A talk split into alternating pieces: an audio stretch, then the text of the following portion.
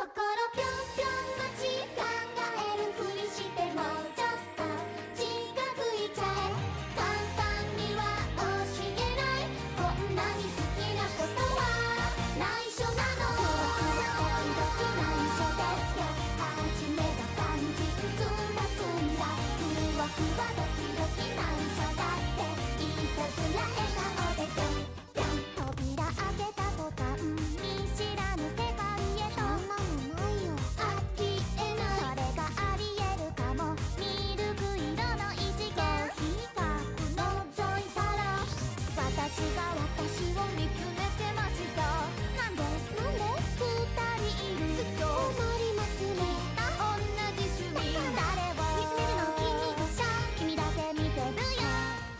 嘿大家好，欢迎收听基督站的最新一期的节目。这期节目主要想聊一下点兔。哦，我忘了自我介绍了，我是德国骨科。嗯，大家好，我是被骨科拉过来的秦九，嗯，这次我把秦九拖过来的主要原因是，他想录点兔，对这主要原因。对，因为我是点兔的一个忠实粉丝，因为我整体来说是比较喜欢那个点兔的整个一个世界观啊，或者一个设定。当然，萌妹子也是主要的，也也是其中一个重要因素，但是它整个一个设定会给我一种童话的感觉，对，非常童话感觉。然后整个城市就会，因为这现在都是一些大都市嘛，然后整个一些很多设定都是一些日本方面的设定，但是点兔这个设定就完全就是脱离了整个像日本那种传统的那种。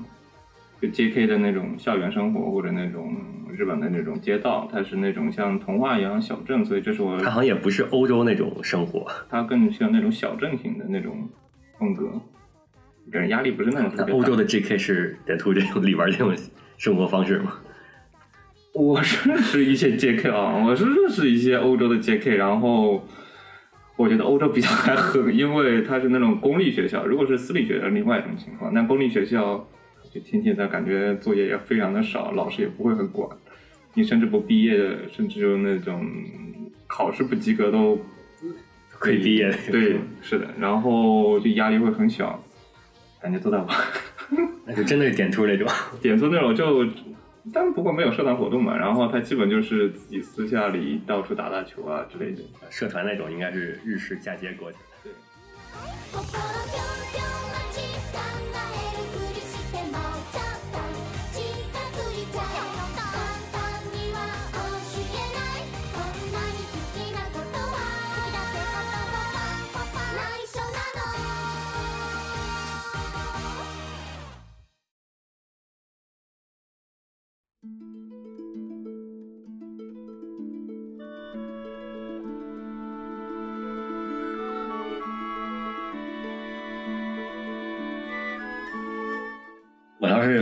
翻了漫画，我发现，嗯漫画其实比动画要是更更色气、更色气一些。嗯，就是你看漫画，稍微有它会就漫画其实里边更有更多的，比如说穿着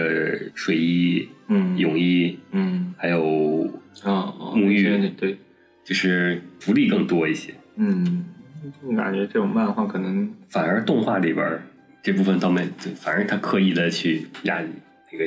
减少了这方面东西。整体的情况，我觉得就是它，我觉得点头还有一个我我特别喜欢点头那个配乐。很有那种欧洲小镇那种感觉。对我当时我第一听听起来特别法国，因为我后来查，因为我后来学手风琴，然后我发现它用手风琴就一拉手风琴，俄罗斯味就出来了，然后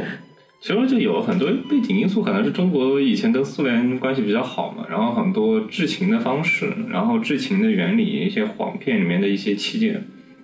可能是跟苏联学的有一些那基础。他们那边法国那边，他会有一个专门的叫做嗯风琴的音色，叫做法国风笛。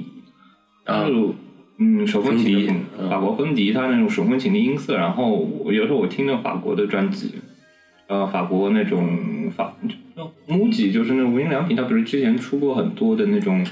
根据一个国家印象去给你定制的一套专辑。然后有套专辑就是用法国的风那个手风琴专门去拉的一套专辑，它改编一些民歌去拉，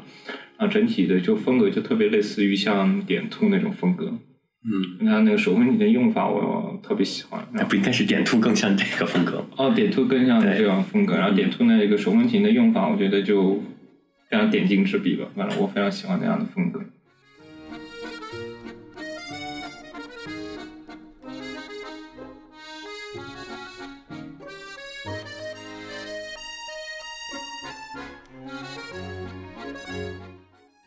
这点兔嘛，基本上我是为了前期我是在那边做毕业设计，不过后期就基本上两三个月我都是在家闲着，我不可能继续在家宅着，在慕尼黑宅着，所以我就基本上四处去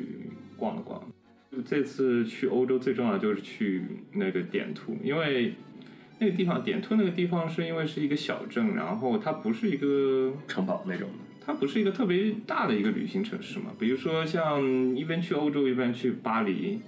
去维也纳或者去一些威尼斯这种大的旅行城市，然后和家里人一起去，也不会说莫名其妙去一个科尔玛这种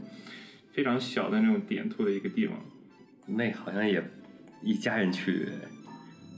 一家人去就体验生活，感觉不错，但是感觉因为它本身没有很多的旅行景点，啊，它更多的是类似于一个，就像点兔一样，它是更多想表达一个非常梦幻的一个小小城镇，它的一个它的整体一个宣传的方向也是这个方向，远离城市的喧嚣。远离城市的喧嚣，然后你在里面，就是你在城市里闲逛，你顺便去在当地一些吃一些当地的美食，然后在一些就游玩这个城镇的，有点类似于迪士尼的那种感觉。啊啊，就是相当于你类似于进了迪士尼乐园那种。对，类似于进入迪士尼乐园，而且它价格也不会特别低。先介绍一下背景信息吧，它本身是一个在一个德法交界一个地方，然后所以它自己形成了一个比较独特叫阿尔萨斯，它本身是在一个阿尔萨斯大区，然后这个阿尔萨斯大区它是一个比较独特的一个阿尔萨斯大区的一个文化，它自己当然它自己也宣传的，它当地会有各种的，比如说阿尔萨斯的酒、阿尔萨斯的茶、阿尔萨斯的咖啡。啊，咖啡是呢，阿尔萨斯咖啡好像是那种带酒的咖啡，所以我没有尝。带酒精的，带酒精的咖啡，比如它经常会跟爱尔兰咖啡或者一些科隆咖啡把它给列在一起。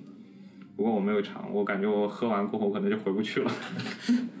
在这个地方，因为它是在德法交界处，所以它整个文化是相对来说就是比较交融的。它有一段时间，比如说在十七世纪之前，它是在神圣罗马帝国，它那个文化嗯，神罗里边的。在神罗里面，然后之后德国战败过后，它又被划到了法国那边。所以说他在十七世纪之前呢，一直都是在讲德语的。那不是说当时后来又归法国了嘛？对，然后是我记得是后来又普鲁士的时候，普鲁士时期，就普法战争那会儿又割回德国。又又割回德国，对吧？所以他洛林那个之前那个德国最后一刻，大概也是在这一个地区。他是跟洛林一起被割回去了，然后之后德国战败过后又被割回法国了，所以 就是那就最后一课里边老师说的话，其实最后又回来了，他们最后又说法语了。又说法语了。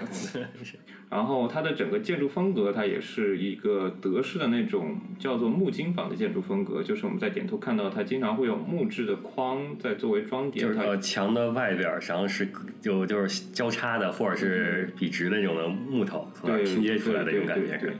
它这种风格，然后之后再糊上一些类似于泥巴或者一些胶合性的材料，把它给固定。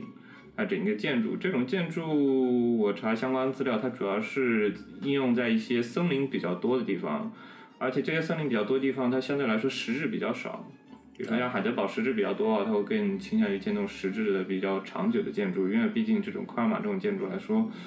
它建筑风建筑年限应该不会太久。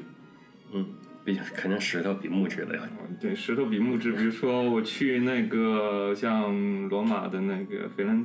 那个佛罗伦萨，它更多的是就石质的建筑风格，它有的时候它能保存一千多年，它也不会。佛罗伦萨也是一个重要的生理巡礼，就是异世界，异世只要是异世界给你弄一个都市，就是一个就佛罗伦萨的那个，就各种异世界穿越作品，只要进了一个就是一个它，比如那个国家的首都，你会发现，哎，就是一个圆圈，然后一条河流从那儿穿过，然后 对对，然后它就像这个圆圈一个披萨饼，一个披萨饼一样的，然后一个河流穿过。它本身是阿尔萨斯大区，然后它是被定为二十二零二零年欧洲最佳童话小镇。还真是就是网红景点儿就是非常类似于网红景点，像很多影视剧点影，呃，之前查的很多影视作品也是引用，比如说像一些哈尔的移哈尔的移动城堡啊，也是一曲子，也会对它进行部分的取景。然后像之前综艺节目那个中餐厅也是用它的取景地作为取一个取景地之一。那其实我觉得科尔玛整个是一个比较小的小镇，其实逛起来没有那么的大，比如说像一些。嗯如果像必须去逛一些历史名城的话，需要安排四到五天的时间去逛。但是我也是在按照这个预计我去逛了，我去安排了科尔去科尔玛的行程。不过我发现实际上我去了两天就够了，因为它整个城镇方圆应该几公里，其实基基本上走一下午就能把它全部我看那地图了，那个比例就是已经跟我在帝都的时候 那个地图缩放的比例是完全不一样的。对，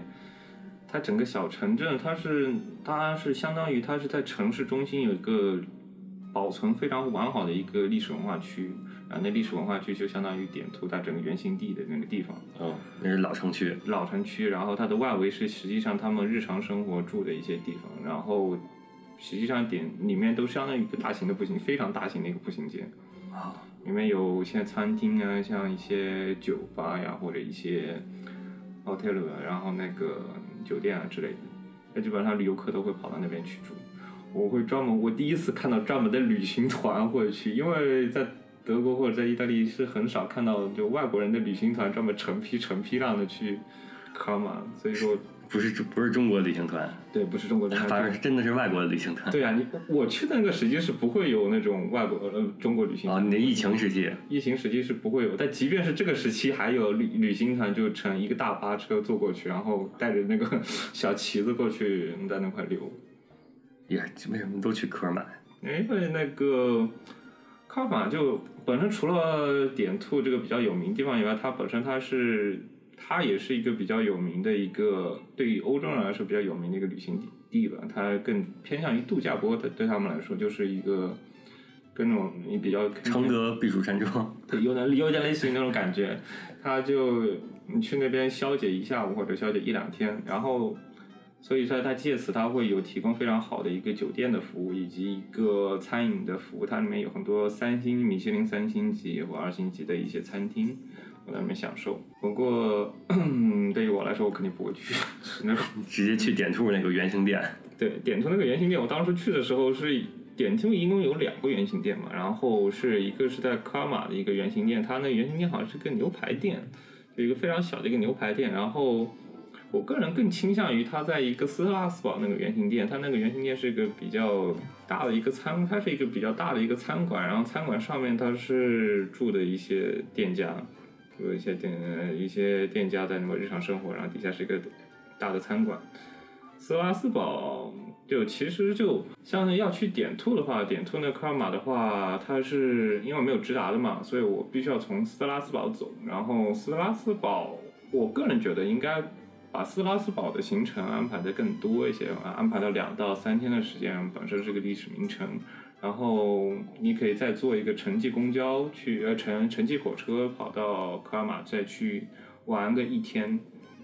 它相当于就是跨越国境线，但是你只要是持着申根的话，应该就可以直接过。可以，对它因为本身在法国嘛，基本上你能，基本上你能到法国、德国、意大利，基本上你都能安排坐个火车跑到斯特拉斯堡，因为斯特拉斯堡有个比较大的火车站。基本要去旅行的话，你去从斯特拉斯堡跑到巴黎，也就大概两三个，嗯，三三四个小时的一个高铁，然后去安特卫普、去布鲁塞尔或者去一些。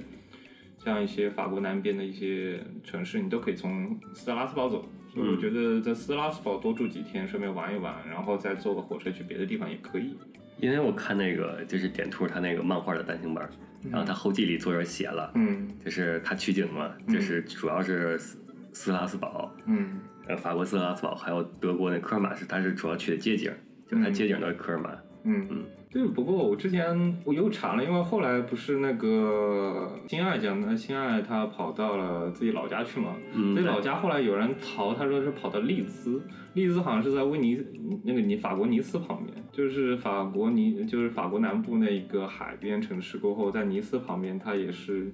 去起来特别麻烦。我之前原本想跟朋友跑去尼斯玩的话，发现特别麻烦，因为坐火车要从慕尼黑坐到尼斯，要将近要十个小时，就来回倒腾。那作者真就专门起来欧洲 逛了一圈儿嘛。对，尼斯更难，尼斯就相当于利兹来说就更难了，因为科尔玛就相当于它更说旅行城市，它能提供很多的酒店啊之类的餐厅。尼斯是真的小镇，就是名不经传的一个小镇。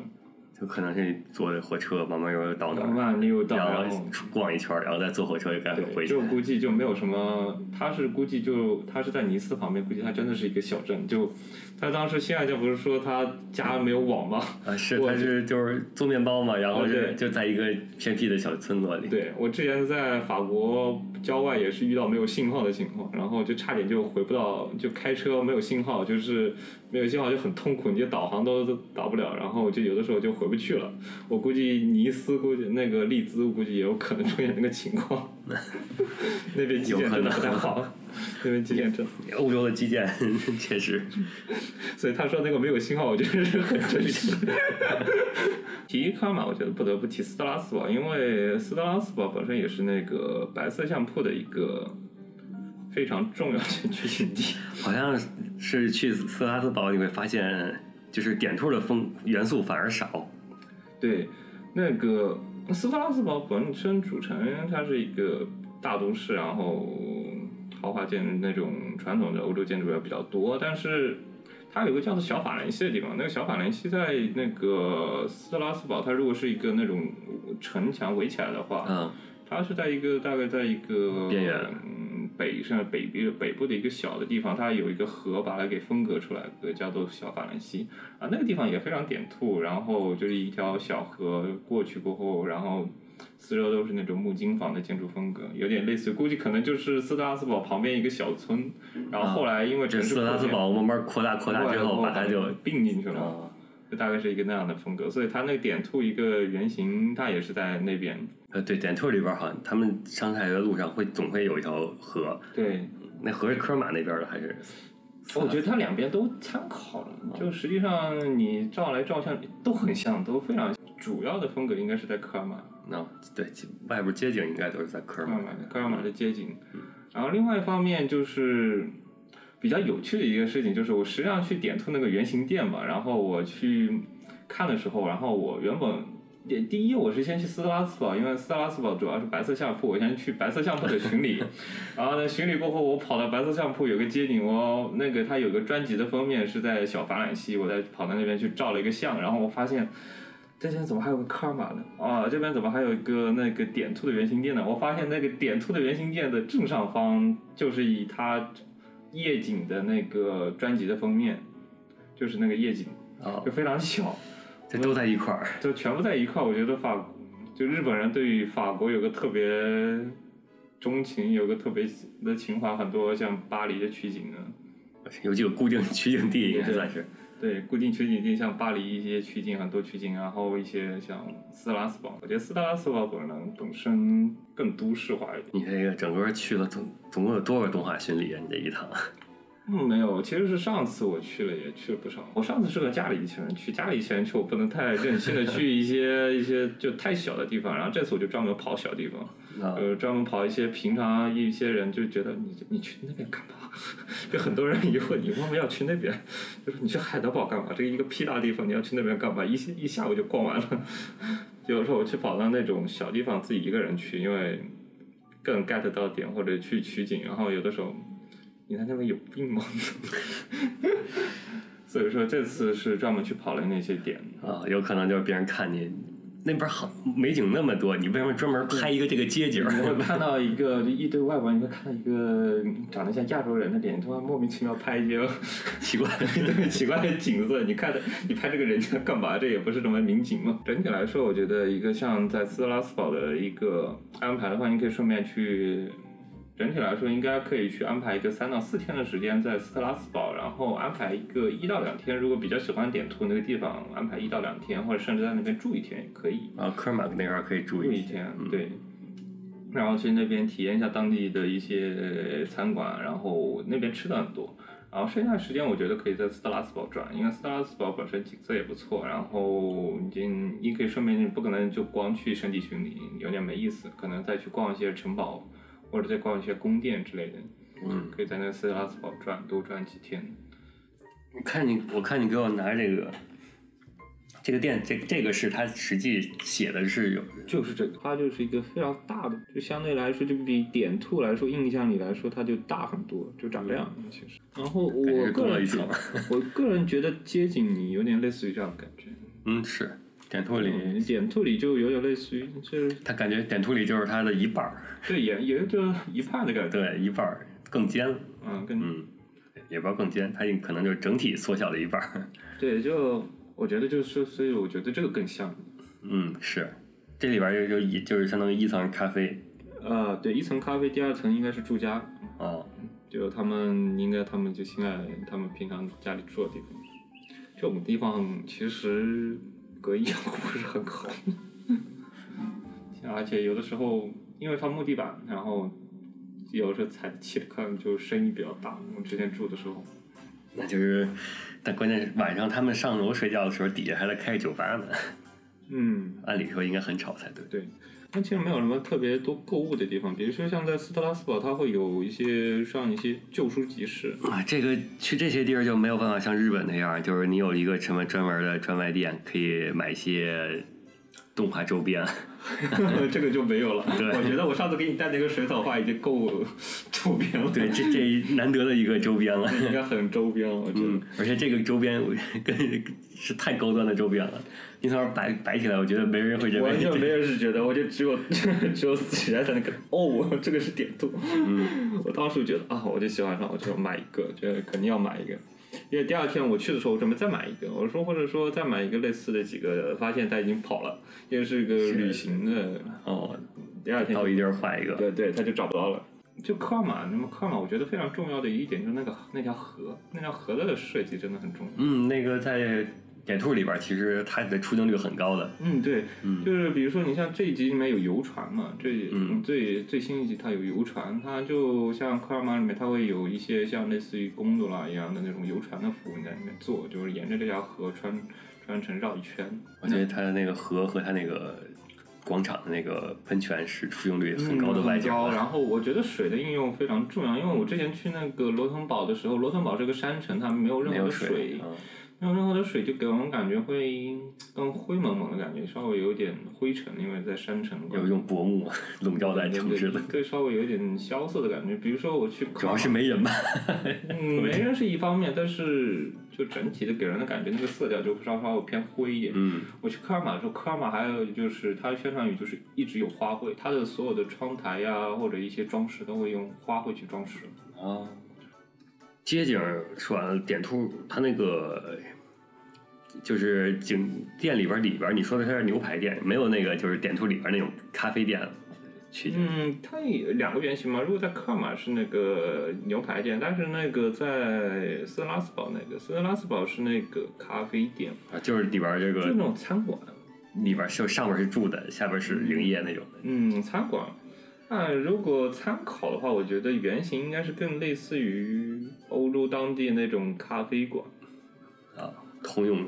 通用模通通用那种咖啡馆，就是基本上是有一个摆着一个意式咖啡机，然后你一场都是以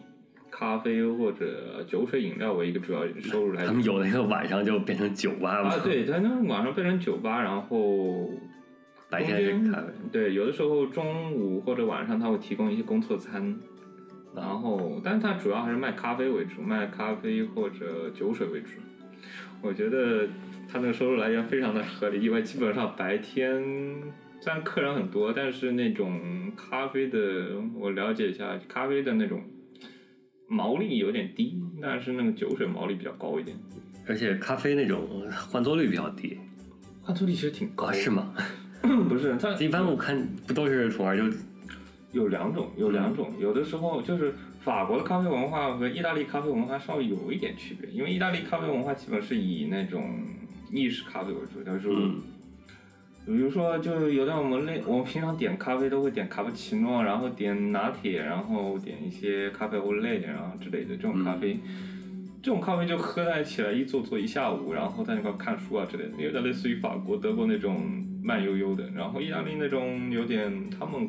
有点类似于早餐或者午下午的时候去提神一下，然后去那种他们那边翻桌率会特别高，他们有的时候甚至就不坐了，就直接站在那块，就比如说会有长长的吧台嘛，嗯，长长吧台我们有的时候会有那种坐的吧坐的椅子，当然是高脚椅，但是他们没有，他就直接吧台长那种长非常长的吧台，就点杯咖啡站着喝。站着喝，因为它就点浓缩，浓缩的比例可能会占到百分之哇，浓缩，那一是浓缩，对那那一小杯那个啊悠远又便宜对吧？反正欧洲人特别抠，多的特别抠，反正就点那个最便宜那个一是浓缩或者到 double shot，然后大概点点了过后，他们的意式浓缩的占比能大概占到百分之四十。家里开咖啡，我家里有个亲戚开咖啡店，我在那边就站在外坐着，然后啊开始观察整个一天，就一整天整个工作流程，然后一些翻座率或者一些整个饮料的一些配比情况嘛。嗯，他顺便会卖一点 gelato 那种意大利手工冰淇淋，然后顺兼职一个咖啡店。意式浓缩它那个占比能占到百分之四十，剩下的可能会点一些卡布奇诺啊，一些再稍微慢慢喝。嗯，不过意式浓缩是占的绝对比例，然后剩下的他们的点都会点啤酒或者点一些呃一些调酒饮料。啊，那也是就是相当于喝完一杯，嗯，然后就喝，然后它基本上，我觉得它主要利用率，像利润率应该都是在酒水。酒水上，咖啡的利润率应该没有那么的高，而且我觉得点出一个非常不科学的地方是它没有一个，就是我们平常在星巴克看到那种非常长条的这种意式咖啡机，嗯，对，它没有，他完全看不到，而且他们是用红西湖做的，我觉得这非常不科学，欧洲人完全不用那个玩意。那个是澳大利奥奥地利、匈牙利那边用的吧？对，因为他们就前期就前期他们可能会用一些摩卡壶啊，然后一些比利时壶或者用红西湖那种，前期还用一用。到后期意式咖啡机普及过后，然后这些都开始不用了，他们就完全不用这些东西，就是星巴克那那里边那像那种的那就全是星巴克那种，而且那种做起来也很快嘛，然后相当于你点杯意式浓缩，它基本上那这是不是日本人的独有那种匠人精神？对，就我感觉好像就之前看一些咖啡类节目，好像就红日本人还在用这个东西。就日本人反正对感觉对那种红西湖那种操作的感觉，然后或者那种手、手冲咖啡那种感觉，一点点做那种感觉费用就是从这边，然后起来到这边儿，是吧？慢慢的那种感觉，然后非常的精细，然后一滴一一滴，一滴，感觉就特别匠人精神的感觉。注入了精神。但实际上欧洲那边就特别快，特别敷衍，反正是你点杯咖啡，基本上他们三十，基本上一分钟之内给你做出来，你两三分钟之内喝完就赶紧滚。那边悠哉悠哉的感觉有点类似于，嗯，法国那边可能稍微有点那种感觉，悠哉悠哉那种慢慢喝咖啡。最近有个特点，最近开始那边喝珍珠奶茶了。我们那个也是真正的，就是尤其是对于女生来说，就是你要那边儿他如果说就是除了酒就咖啡的话，那珍珠奶茶肯定更合适。嗯，对，是这样的，但是他们也跟这边有点区别，因为中国是以呃珍珠奶茶为主嘛，以一个特别大的为主，然后日本也是差不多嘛，它也喝奶茶为主，但是他们那边是更喜欢爆珠，他们好像感觉全世界人更喜欢那个爆珠，就堆堆满了，里面堆满了。它它其实更多是果茶类型的，就就是其实是那种爆珠上面加上一些果茶呀，一些果茶呀，对他们好像更喜欢喝果茶，不喜欢喝带奶牛奶的东西。它是一个纯的果茶，然后一些呃桃子味的什么味的果茶，然后好像国内还没我没见过有珍珠，可能不那在国内这就不叫珍珠奶茶了。就那种爆珠，他会拿那种桃子味的果汁啊做成那种爆珠类型的，然后它，而且他们好像更注重外观一点。是不是喜像喜茶那种类型？完了，我这个平常喝咖啡的完全不知道喜茶最近最近火什么，因为它是那种可能堆的有点色彩堆的有点啊，是有有各种颜色嘛，绿的、啊红的，对红嗯，的、绿的，它会有时候会做渐变色，然后对也做做成那种纯的茶，它完全不加奶，反正他们好像完全不喜欢加奶的东东西，而且主要客户群体两种吧，看情况，如果是奶茶类型的话，奶茶会更多的是东亚那边喝，就东东南亚那边喝。嗯，然后像欧洲人，他们就会喝果茶味型多一点。这个是基本上我看来看去，采样数据应该是这样得出结论。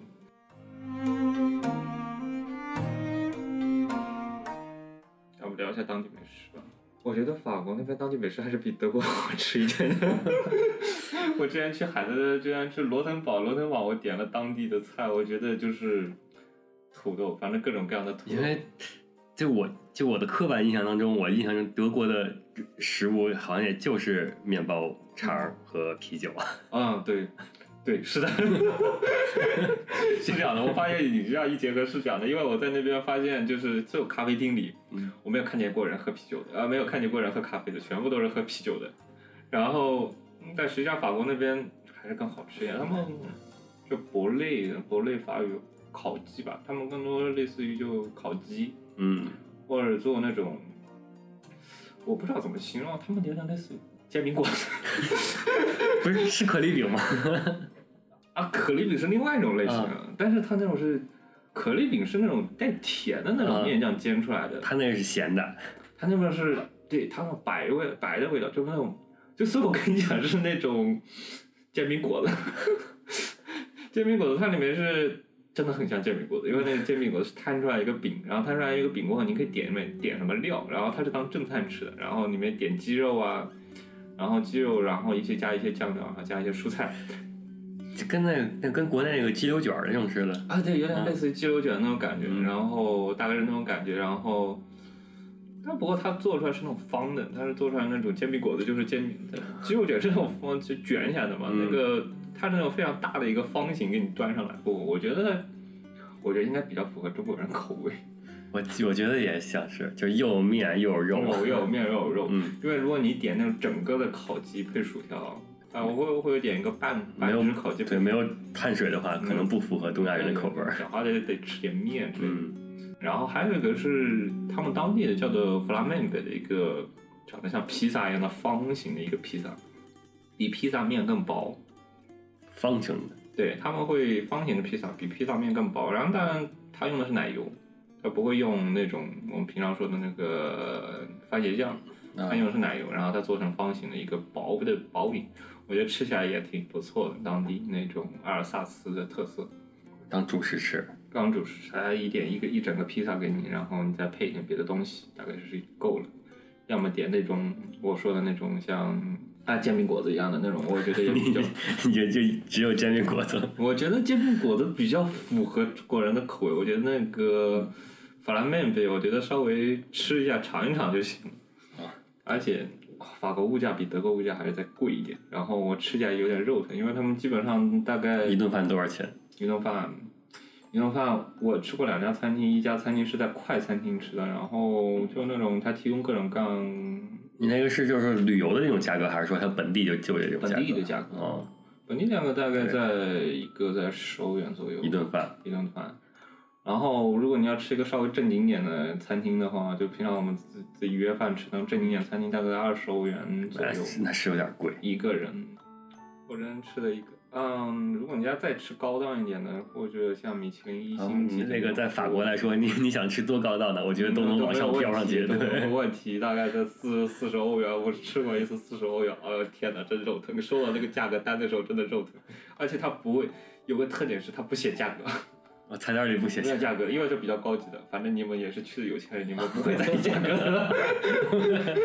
你就点就行了，然后点完过后你收到一个菜单，或者刷信用卡，你就直接刷信用卡，都不用给现金了，一贴一下你的钱就没了。默认你是有钱人。有钱人的四十欧元，哇天哪！我上那菜单史上吃过最贵的一次。因为它因为科尔玛当地因为旅游城市，所以它会有提供很多这样的餐厅。我觉得偶尔去试一下还可以的，因为就当度假了嘛。嗯，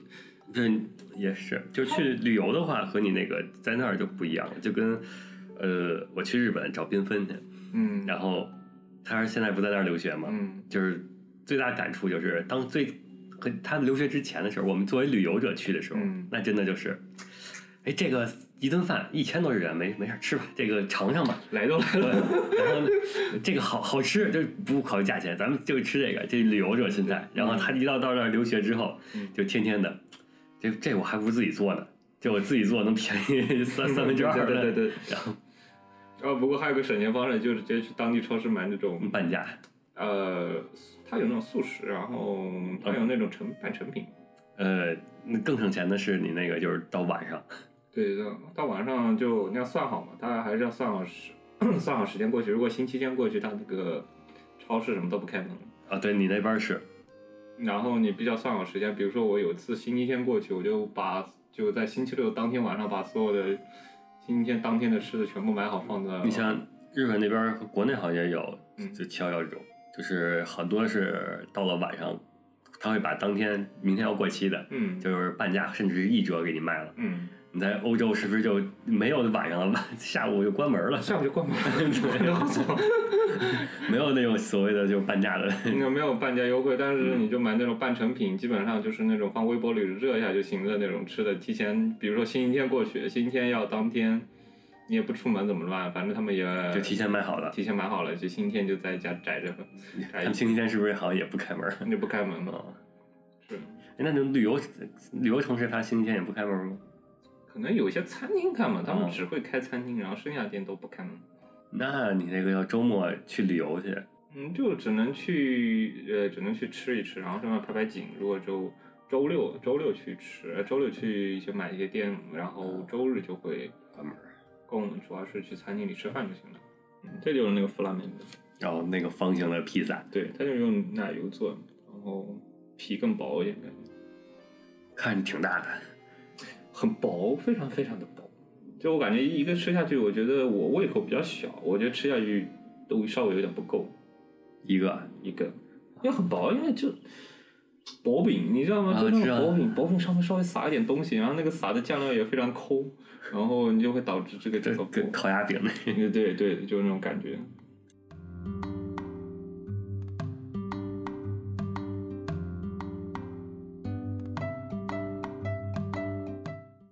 科尔玛是没有，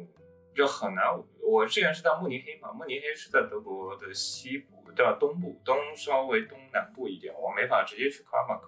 我大概聊一下怎么我怎么去斯特拉斯堡吧。实际上我是在慕尼黑，然后我坐火车会坐到卡鲁，再从卡鲁转到卡尔斯库尔，卡尔斯库尔那边再转到一个叫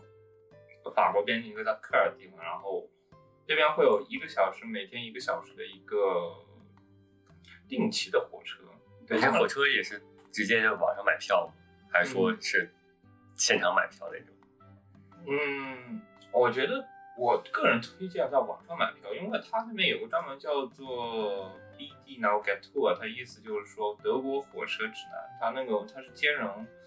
地图还有买票，它的 UI 界面设计真的不怎么样，但不过它真的非常实用，所有在德国的人在待的比较久的都会去用那个软件，它可以去买从德国到法国到整个周边国家的票都可以去买。比如说我去意大利，我可以去买一个从慕尼黑到一个米兰的直通的一个车，然后就可以在上面买了。因为主要我都是日本那边儿的是就是上地群里怎么去买票，怎么去看攻略。欧洲那边还真没了解过，嗯，对，还有那种专门的攻略网站那种，就是你有个专门二次元的这种。我应该没有专门去找过，因为我觉得，就有的时候一个外国人跑到欧洲去去寻寻理一个欧洲动画里日日本动画里的地方，我觉得这个稍微绕的有点多。有的时候会有比较，呃，比较狂热的那种日本宅，他会有那种攻略，所以说还是日本的，对日本宅会做的攻略非常非常的详细，他会对那知道。对，它那种它我在上面搜，它会有那种对应的一个攻略，它会有一些 blog 或者一些博客，它那种它会专门附带一个链接，它是一个谷歌的地图链接，它会把所有的链接都，它会把所有的，它会专门标注它那个哪一集出现了哪一个场面，然后标注出来，然后再。然后标注备注好，然后在这个地方的名字，然后把它标注在一起，然后还配上一个截图，然后让你可以直接对着那去拍照片儿去。对对对，是做的非常的详细。然后我基本上就是他会把它做成一个集锦，然后直接你到收藏到你的自己的谷歌地图里就行了。谷歌地图，对，然后你就就照着谷歌地图基本上跑一圈就行。像我这次去的像斯特拉斯堡，可能稍微有一点斯特拉斯堡稍微分散的有点开，不过科尔玛它整个就是在老城区嘛，所以它基本上转转的时候，基本能把所有都能转遍。你这就是就是普 RPG 那种走迷宫的方法，啊就是就是一一条路口向左走，嗯，向左走，向右走，其实就随便逛逛，因为本身错综复杂，呃就随便逛逛，基本上你能把就哎这边一个景它拍一下，哎那边一个景它拍一下，你要看点头看多，可能就是哎这个这个好像是里边出现过对，有点类似那种感觉。是，嗯，然后当时火车站买票的时候，我遇到一个问题，因为我原本是去到我从，就是我相当于我就跑去斯拉斯堡的时候，我是可以从德国，它必须要从德国，但是起始点必须要是德国，或者呃终点站也必须要是，或者是必须要是德国，这必须要二选一。但是我想买一个法国到法国的，或者什么法国到意大利的这种，估计就要专门另外再去想办法。然后你就是说他他那个你这软件就就是必须得有一个地儿是在德国境内，对对，德国境内它才能就是它有点相当于联联通票这种感觉。比如说我要去，还有那种像那种城际列车，不过它那种列车就有点类似于，啊、有点类似于日本，它不像我们要有固定座嘛，它必须要固定座、固定列去买它对应的票。嗯如果像那种，呃，它那种车，它那种票，你有的时候可以买那种，它一天每隔一小时它就会有一班，然后你就买它一班就行了。然后你万一错过了也没有关系，你坐下班，有点类似于坐公交，它也会查票。但是手机软件有个有个好处，因为它手机软件它会它它查票是那种查票，它要么你自己把那张 PDF 的票打出来，要么你就在手机里，它会专门显示一个二维码，然后它扫一下，它就验证一下信息就行了。嗯那个票的好处呢，那那个呃那个 A P P 的好处，它也是它会显示你的晚点信息。然后你要万一就是因为你做的有时候要做转三次趟，然后你上班晚点了下班，德国的晚点率是非常有名的，那它会自动更新，它会自动更新，然后你早就下班做不了的。然后你必须要，然后它会重新搜索，给你再安排一个新的路线。嗯，所以说就还是要下一个那样的软件在当地。如果你直接去在当地那个售票区去戳的话，其实是不是非常的那个不是非常方便的。不是非常方便。你可能买一个单程票就行，但是要买一个联票的话，我估计在手机上买更方便一点。嗯，德国的票真的好贵。都是你那个一一趟火车多少钱？一趟火车，我这次啊，我想想看啊，我之前是去从法国的南部，呃，德国南部跑到德国中部一个地方，嗯大概是坐了一个在三四小时，类似于高铁一样的，然后中途再稍微转转车，三四整体是三四小时，我大概花了，我是当天晚上买第二天的票，我花了五十欧元，然后，但是它那个票是随机的，如果我提前一周预订，它那个票可以达到二十欧元，那便宜。那我提前二十。你这距离我在我在想换算成国内的话，啊，大概是或者国内一百多块钱，但不是我说距距离的话，应该是从距离嗯两三小时，两三小时我估计就其实是有点类似于，嗯，呃，这关键时间那个，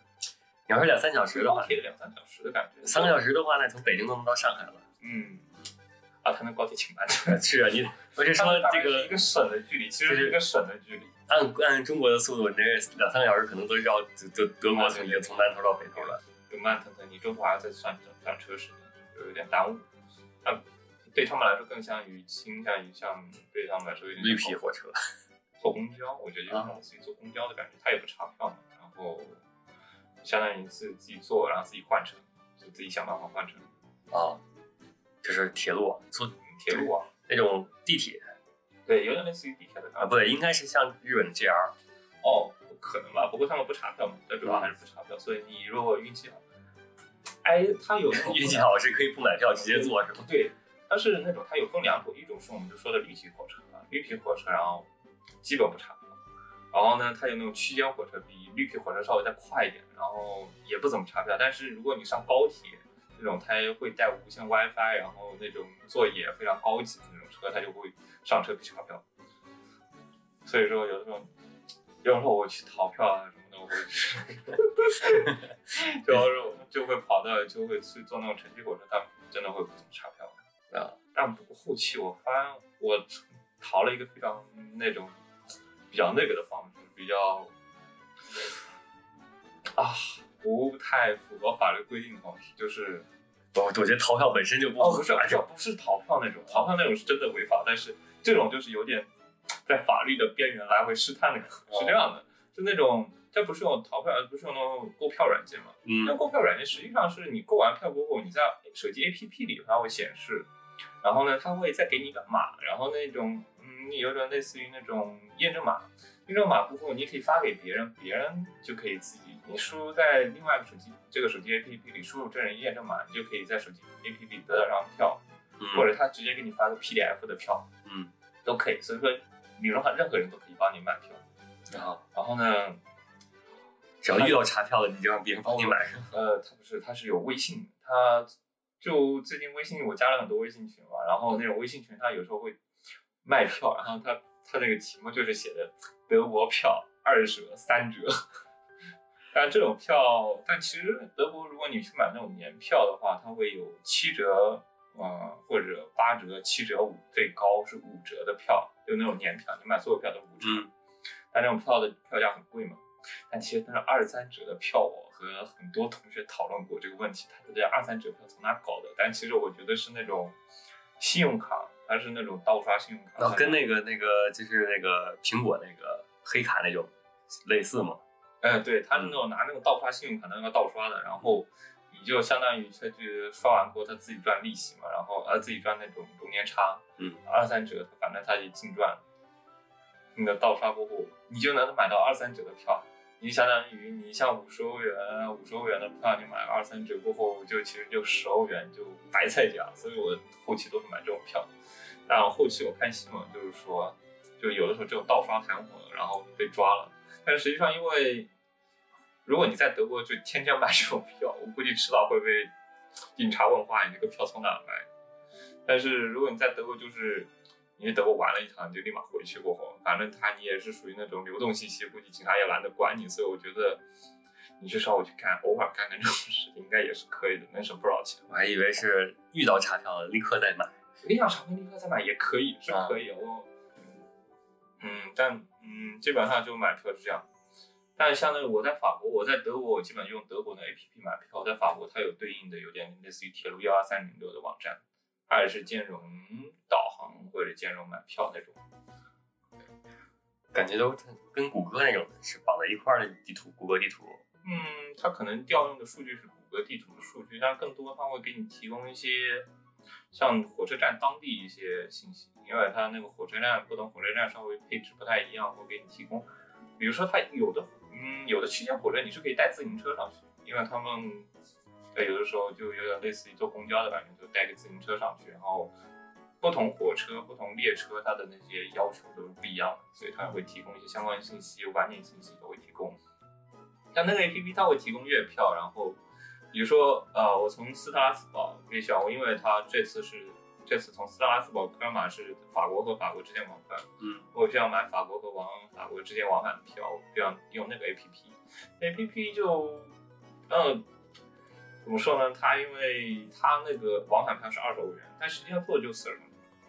而且是那种类似于里程，比绿皮车更快一点，就四十分钟。二十欧元，我在想心疼，我来回就四十欧元，我在两天就相当于我要花四八十欧元，有点肉疼，有点贵。有点肉疼。然后他那边是提供月票，我推荐如果要玩两天或者玩，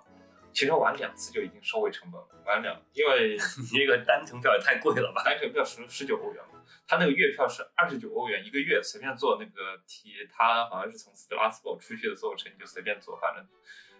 嗯，我觉得性价比更高，因为它二十九欧元，你坐两次就回本了。所以说，我觉得推荐买。我一开始不知道，我一开始是在我一开始是在那个德国那呃一法国的那个铁路，就是有点类似于买地铁票那种地方。嗯，买地铁票那个机子，我在那块刷刷，然后刷，我发现它有那种城际票，城际票有个二十四小时，城际票是九块九欧元。我在想啊，算了算了，应该这个比较划算，然后我去买了那个票，是因为是二十四小时嘛，可以来回，所以我寻思一下，应该大概就二十块钱就行了。然后我发现实际做我过去过后他查票，然后我第一次坐过去过后他查票，然后没有问题，因为你从斯拉斯堡出来的，然后回来的时候他没有查。我第二次坐的时候回来他才查，然后发现那个票是从科尔马走的，不行，一个太远了，然后就要罚款，也不是罚款，就不需要票补票。对你可能看我这外国人我也不太熟，然后啊算了，就你就补个票吧，然后补了票，全价票是一个大概三四十欧元的价格，所以我就亏大了。以后你们买票如果要去那个斯科尔马或斯特拉斯表，我觉得推荐去买一个那个呃月票，应该是比较划算。你的月票也是就斯拉斯堡那块儿，嗯，我记不得一个 它可以的，还是说法国其他的也可以申请票？应该是斯拉斯堡周边，或者你往返应该都没有问题。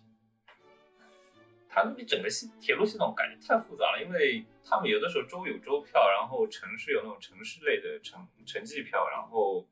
城市与那种周边的城市它也会有那种专门的票，所以这个不像我来咱中国这个，我来成都就是我现在为止只用手机，对它就无脑买嘛，然后它价格也不会变，嗯，因为那边价格也会变，你要有的时候要提前预定的酒店，你要提前几周预定，可能会相对便宜点。然后你要当天买，就很随性的买完过后走的话，尤其是有支付宝之后，你那个坐地铁，你就直接是支付宝里选这个成都的城市的这个然后就开始扫码。对。哦，这个关于这个问题嘛，我觉得那边欧洲那边欧洲那边现在德国稍微落后点，其他地方德国、法、德国和意大利稍微落后一点，他们还是需要买那种调票。啊，嗯，然后像法国，啊，不过他们都支持 Apple Pay。发现你们现在 Apple Pay 或者 Google Pay，如果你手机里有一个银联，呃，有一个 Visa 卡，哦，还是必须得为啥？呃，Visa 或者那种，呃，Visa 或者万事达，他们那边默认的 Visa 或者万事达那种卡，反正你必须要有个。必须要单标卡，因为我之前我用了那种银联或者银联和哦，那种双标卡，啊，我发现啊，我网上查，他是说他会默认走银联那一条，那手续费就贵了。啊不是，他是根本刷不了，因为 Visa 它只支持 Visa 和万事达那种 POS 机的话，你就到不了。明白了。然后你必须要拿那种单标卡，我记得我记得招商卡是有那种单标的卡，然后直接用那种卡去贴的话，它是可以直接刷上的。所以我中后期都，比如说我在法国基本就没有用过现金，啊，在德国反正基本也没用过现金，我买票还得买实体票。在安特卫普，在比利时他们更直接一点，就是你上车就直接 Apple Pay 直接刷上去。上了车它会有个专门机子，然后你就贴上去过后，直接从卡里扣费。哎，那就现在也都开始 Apple Pay 或 Google Pay 了。对而且还是我觉得还是疫情的关系，疫情关系主要因素，因为就因为疫情关系，就推荐就是无现金支付嘛，因为这样的话会减少接触。嗯，就以前还是估计他们还更喜欢用现金，现在开始用信用卡或者 Apple Pay，所以说整个世界哈，咱就剩日本还在使现金。最近不是要说听说用 PayPay 或者那种 Line Pay 之类的。那就不清楚了。那疫情时候，应该你去哪儿交通费也便宜了。感觉不便宜，完全没有什么票。他那个还是遵照着呃时间还，他们我觉得他们的那种铁路的价格变化还是遵照你越早预订越便宜，然后一个供求关系，还有一个供求关系。不过越早越订越便宜还是个定律。那没有，咱那边不坐廉价飞机、联航飞机什么的。联航飞机，我觉得还是可以坐。然后如果你去那种大城市，我估计坐联航飞机还便宜。嗯，对。嗯，比如说，而因且机票很很有一般都是跟人数有关系的。对，主要铁路太耽误时间了。我去那边，我从德国北部跑到德国南部，呃，我要将近花一天时间去。没有那种就是真真正的那种高铁。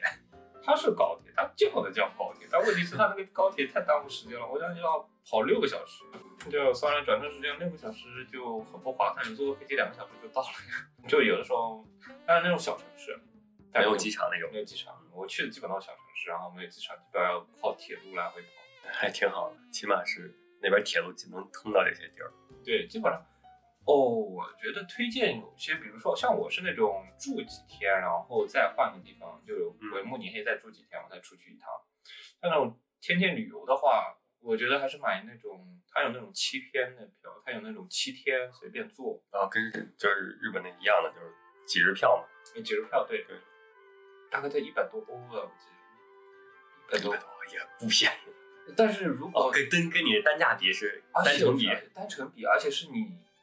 嗯任意票都可以坐。比如说我今天晚上就坐明天的车，我不需要任何预定，我就直接上车就坐了，因为它也没有座位要求。哦，那是，那是你就就是你要是真的就是想在德国就是这几天就四处乱逛的话，对就买张那个票很值，这个四处乱逛，我全欧洲都可以坐，全欧洲。全欧洲都可以坐。它那个票就是欧洲所有火车都可以坐，所以我觉得非常划算，不像像我那种隔几天走一趟，隔几天走一趟那种不划算。然后啊，那是那种去欧洲十几天玩一次去，因为真的可以。你到处跑，然后坐列车、坐晚车，然后坐高铁都可以坐。所以 说走就走的旅行，说走就走，然后你不需要做任何计划嘛，反正你就预定，你也不需要只要能有住的地儿就行。就预定就行了，对吧？就那种票，然后那种票它有两种票，它有有一种票是必须要连续的，连续的话就是连续七天都可以用，这种票稍微有点稍微便宜一点，然后还有一种就是七天的额度，就是你当天出了过后，当天被用掉过后，你当天被啊，你只要当天用了一次，就算你今这一天用了。用掉，然后你要选提前选段，就是这这几天第一天到第二天是几号到几啊号，那适合这种就旅游的，我在这住两天，嗯。然后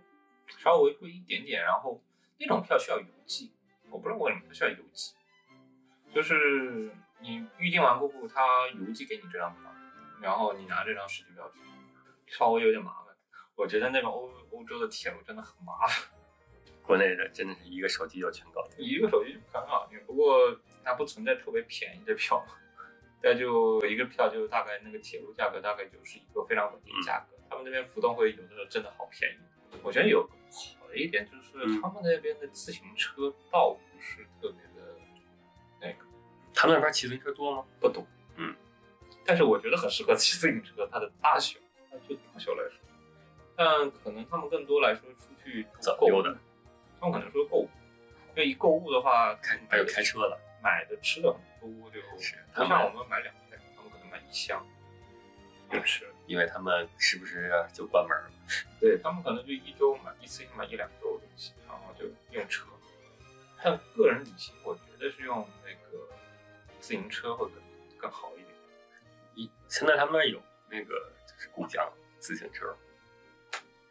哦，关于共享自行车有个关于有一个可以聊的点，就是共享自行车的话，就是他们那边当地的公共交通，嗯，就共享经济嘛，有两种，一种是呃，你像那种像北京不是有那种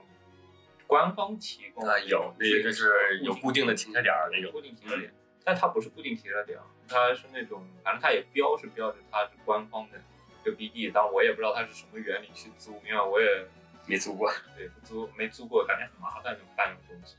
但我估计真租下来还可以，但感觉很麻烦，所以就没有去办那个 BD。另外一种是那个他们的共享单车是共享滑板车，呃，滑。呃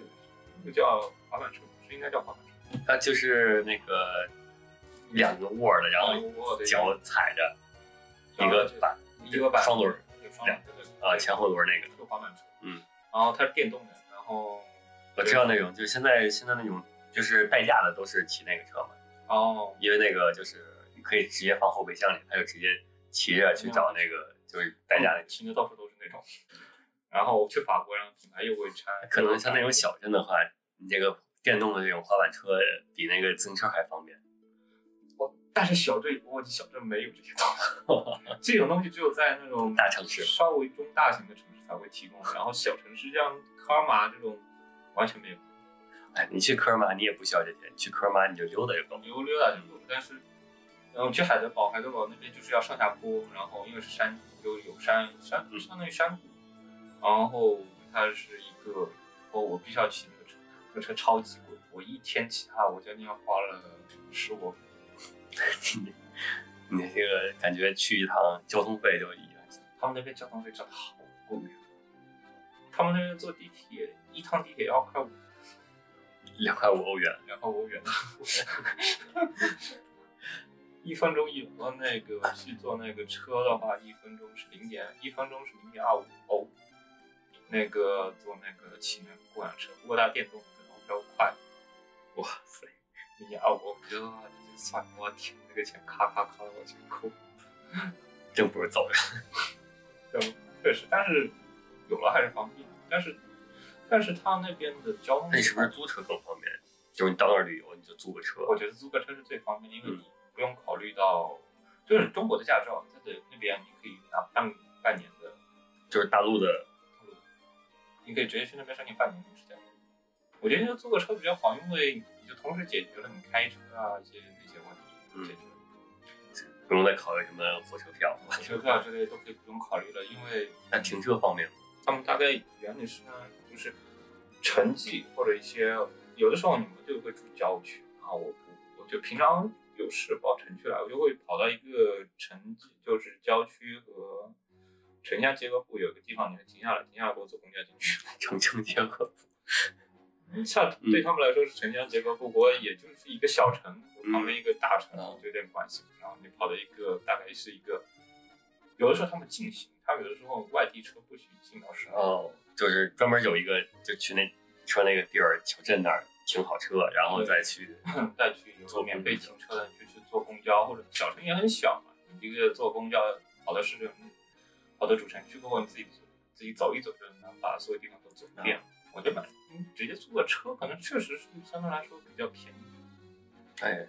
最最适合的可能就是三四个人，就是租车也可以摊，然后住可以住那个那个也啊，可以，也可以对不直接做一个大的房子，你甚至可以在里里边做饭，做做饭，我觉得可以。是不是那儿买菜做饭其实要比外边吃要便宜多？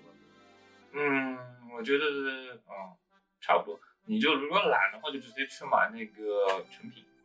成品很便宜的其实。然后他们那边有卖那种，有的时候就是超市归超市嘛，他们门口会卖那种速食的，比如说意大利面啊，或者就是他们做好了过后就是一大盒，有点类似于我们平常说的盒饭。哦，啊，就那种他会，但我们不会整，他们不会整那么多菜，他们就整单品，然后你就直接打包带走，带回家拿微波炉热热一下就行，也挺好吃的，也不用比面包惨。不会不会单纯吃面包那么惨，就是你单纯热一下不就足够了，而且也挺好吃的，而且他们做的成品。我之前坐火车的时候，因为一坐坐一天，然后吃那个火车便当，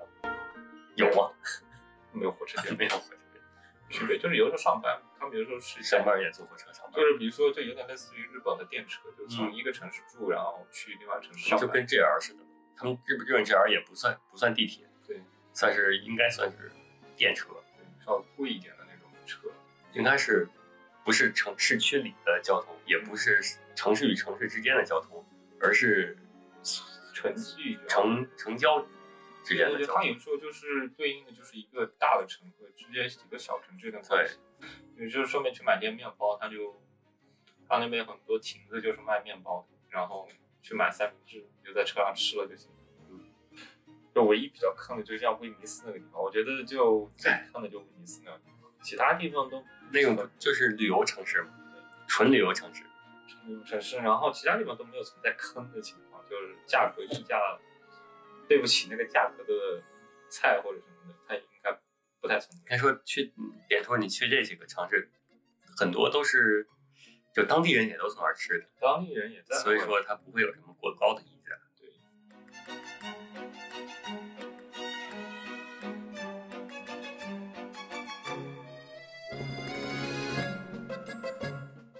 如何正经开一个点兔一样的咖啡店，在德国，在在欧洲就先不考虑经济问题，就是你考虑经济问题，考虑实现一个点不一样的咖啡店。但他们那儿也是相当于租一个地儿，还是说是这样的，他们那边呃两种情况，一种先问问房价？房价对吧？嗯房价自己买一个一个店，房租我真的没有问，因为他们那边理论上是，因为他们那边咖啡店真的很多，到处因为国内的话，你不可能说买一个地儿当一咖啡店。啊，也两种情况，嗯，一种情况就是你像那种科尔玛或者像那种四的那种历史文化建筑，嗯，那有的时候就是那种历史古建筑，有的时候它的那个要求有点多，你有的时候你要必须要照着它的原貌，或者说考虑到就是外边不能改。文物保护。嗯，这种地方的话，你需要稍微考虑到那种情况，稍微你不能带差，大拆大建，有的时候你就要再改一些小修修补补的。嗯，但有的时候还是有那种独立的店，就是那其实最简单的话，你就买一个点，就他们欧洲人很随性，就有时候我做着做着我不想做了，呃，我想退休，或者说我要退休，或者我要换一地儿了。我要换别的地儿，我就把这个店给卖了。我之前有个亲家店是怎么买的呢？就是那个亲那那家店的原主人说我不想开店了，然后给大家卖了，然后今天要卖了，然后他自己在我这亲家店里就打工？就是可能就是我说我心情好，我跑过来，就是因为我不需要管店了嘛，然后我也不需要管就我店的运营成本啊，就享受着这个我在店里打工人的生活，因为就双休吧，你看有双休，还有定期休假，老子我想辞职就辞职，想拿不干就不干固。定的你要给我钱，我不用再考虑成本问题了。对对对是的，就非常魔幻体的，把自己店卖了，到自己店里去打工，就这种生活。然后，就实际上你去买个这样的店，你这样的店，首先好处就是有个固定的客源啊，对，呃，有老顾客，有固有固定客源。就比如说像，比如说像中国的咖啡店，可能不像呃中国咖啡店可。要类似于中国的茶馆吧，因为中国的咖啡店可能更多的有点类似于商务谈的，中国咖啡店主要是没有很少有那种历史的传承下来的东西。你要说茶馆，可能是更传传统，就是有的时候就是说啊，我们约见面在哪里，或者说我今天下午闲着没事干了，我要去哪里。然后在成都的话，应该就是茶馆对，或者麻将馆。一定会去个非常固定的地方，然后这个茶馆会，就有的时候咖进咖啡店里面就是有时候社区化，尤其是呃，就是从上一辈传下来，嗯就是相当于一直在这儿的时候，嗯，你的父辈就是从这儿，嗯然后你从小也是一直在这儿见。对，有的时候你就直接去那种对应的咖对应的那种学校去学习完过后，你考完证过后就直接继承那个家业，然后就把这个咖啡店给继承下来，然后你就一直做就行了。嗯，所以说他们也无所谓晋升啊，也无所谓加工资啊，就做，反正维持一个是马克思说的共产主义的，就是就是咱们是合合而为人嘛，就是劳动才是我觉得主要是懒。但是就这样的话，就社区化不过这个咖啡店就已经是形成一个文化，他们就固定，比如说它旁边有个公司，然后旁边有一些社区，他们他们的社员固定会下午过来来固定会喝杯咖啡下午下午来喝杯咖啡，然后他们就每天下午都会过来，每天下午就跟店员非常的熟，就类似于那种像点醋的那种啊，有有那些固定的顾我客，固定顾客，我每天就在那块坐一下午，或者每天给你做一个小时，就在那块地方，每天最近怎么怎么样了，然后社区化的运营，然后它会有个提供非常相对固定的收入，因为你的时间经营时间比较长，然后这个收入固定的，然后除此以外，你可以再做一些副业，比如说像他们可能，你像新来他们，比如说他们做一些面包店，然后对他们也出面包，就出面包嘛，但不过他们有的时候会更像于呃酒水，一方面可以做酒水，另外一方面你可以再做一些啊冰淇淋店，嗯，后厨会做你看都是毛利率比较高的，毛利率比较高，或者做一些蛋糕定制，然后要么做晚餐，晚餐类的，比如说做一些提供一些相对来说比较正经的正餐或者工作餐，中午来说工作餐，家家庭餐那种，家庭餐，然后这样的话相对稳定的收入。然后再招一些 JK，说谢 JK，我觉得 JK 实现这个方法的一个比较重、比较好的一个就是，我估计就是那个直接去跟对应的酒吧学校合作，然后你会招一些前台，前台就会招一些 JK 来，这样的话你就可以实现那个 JK 在那个，你就可以中可以自己定制点兔的那里边那个工作服，它会有那种，它会有那种厨师学校，然后会有那种像那种，它会你可以去学那种专科，会啊，德国好像专科比较多，不过专科，就他欧洲那边嘛，他会有一个专科院校那种制度，就是基本上他就会考证过后去实习，然后会去对应的一些学校合作的咖啡厅去实习，比如说 JK 他会去那边去实习，他会合作，嗯，稍微待个几个月之类的。哦，所以我觉得那种纯 JK 会有 JK 的咖啡厅也是有的，点出这种日本的咖啡厅估计有点难找。我之前去海德堡，然后海德堡的时候是那种，哦，海德堡的日本人会相对来说多一些。海德堡，然后我之前是为了去 EF，我去 EF EF 也啊，EF 那个圣地巡礼，呃，EF 圣地巡礼我去海德堡，然后海德堡给我意外，因为它本身是一个它那种是古堡，把它给用城墙围起来过后，然后里面是有城镇，它跟点突相对那种小城镇风格来说，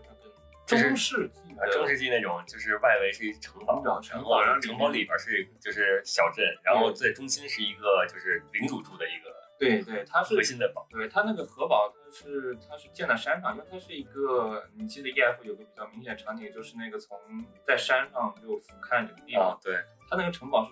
建在那个山上，然后平原会用城墙围起来过后，就里面会有一些建筑，那建筑更多是实质建筑。我里面是真的看到一个类似于大学生还有老奶奶